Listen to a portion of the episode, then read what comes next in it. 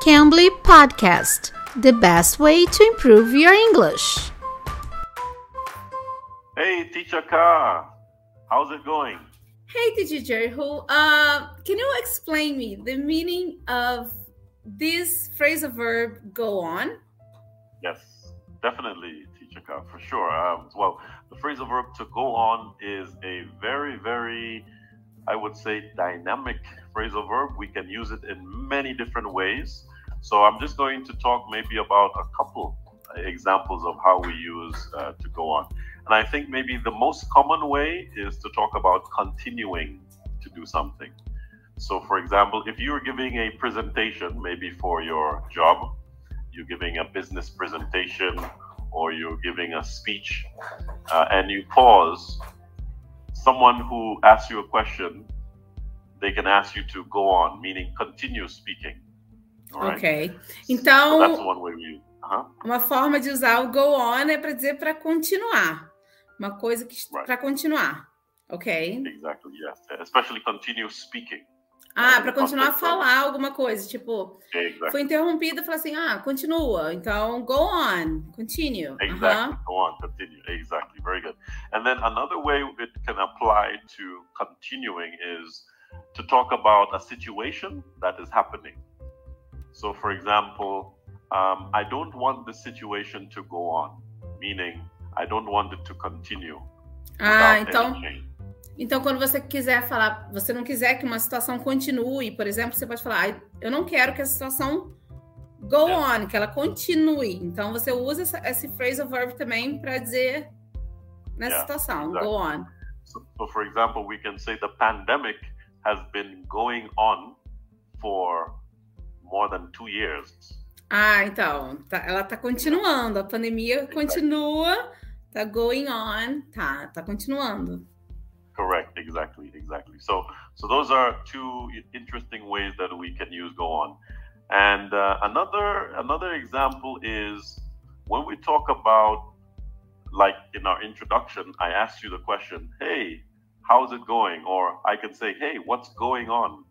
Right? What's going on? Meaning what's happening or how are you?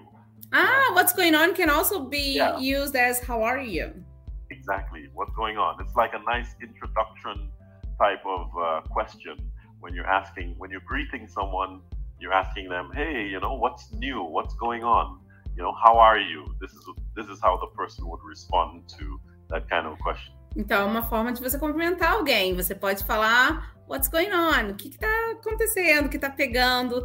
Então, what's going on? O que está acontecendo também? Se você quiser saber o que está acontecendo em uma situação. E quando você está falando com alguém, é, cumprimentando alguém, você pode usar essa palavrinha go on, what's going on, como ele perguntou para mim, teacher Cal, what's going on? How would I answer that? Would I yeah, say? So if you, yeah, if someone asks you what's going on, you would say um, not much. For example, like if everything is normal, you could say, ah, not much, or I'm fine, working hard. For example, yeah, working hard at our job, especially in the job context, we might respond like that.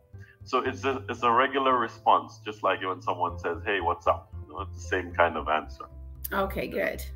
You might you might even say, "I'm fine, all is good." What about you? What's going on with you? Good. What about if everything is bad?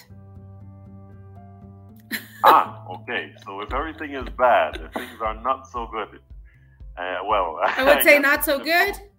Yeah, I would say, ah, oh, man, I, it's it's been really tough. I'm having a hard time. You know, a lot is going on. Too much is going on. You know? Okay, Those yeah. Some some responses that we can we can have. Yeah. okay. Too much. What's going on? Oh, too much. Too much. Okay, right. good.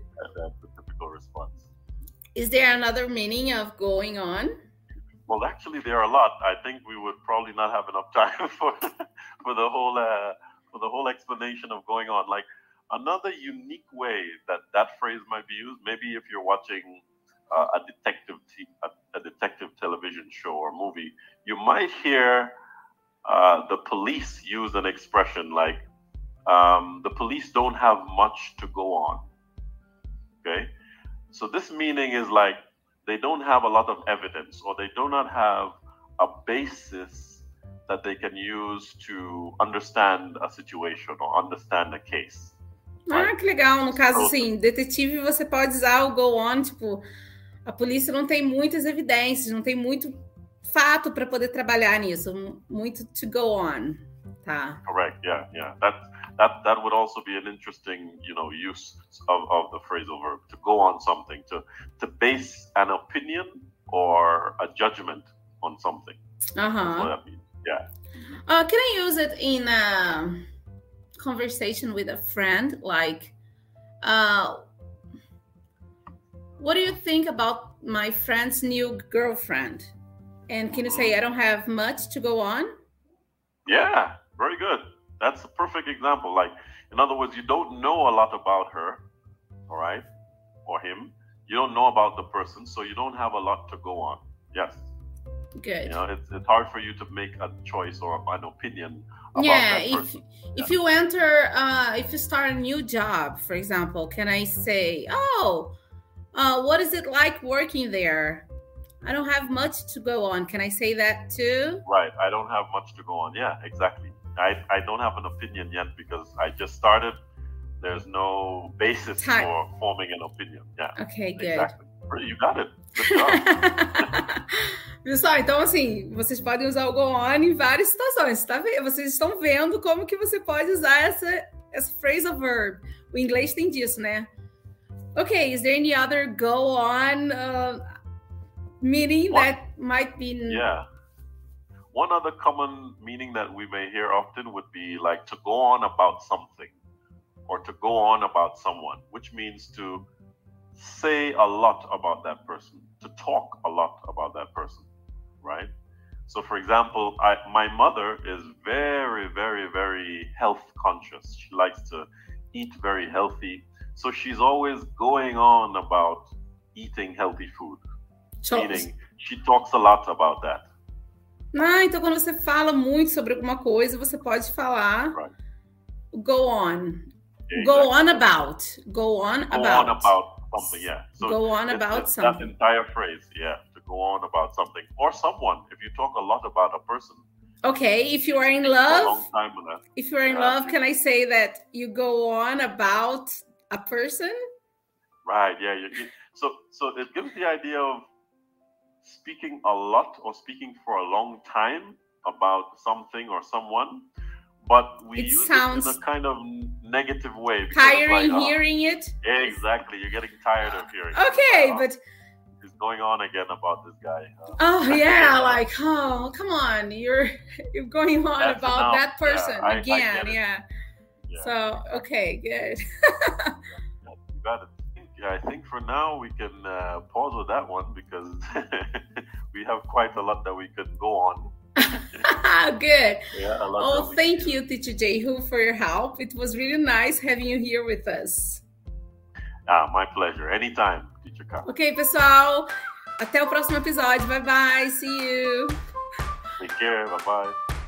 You can. You can be.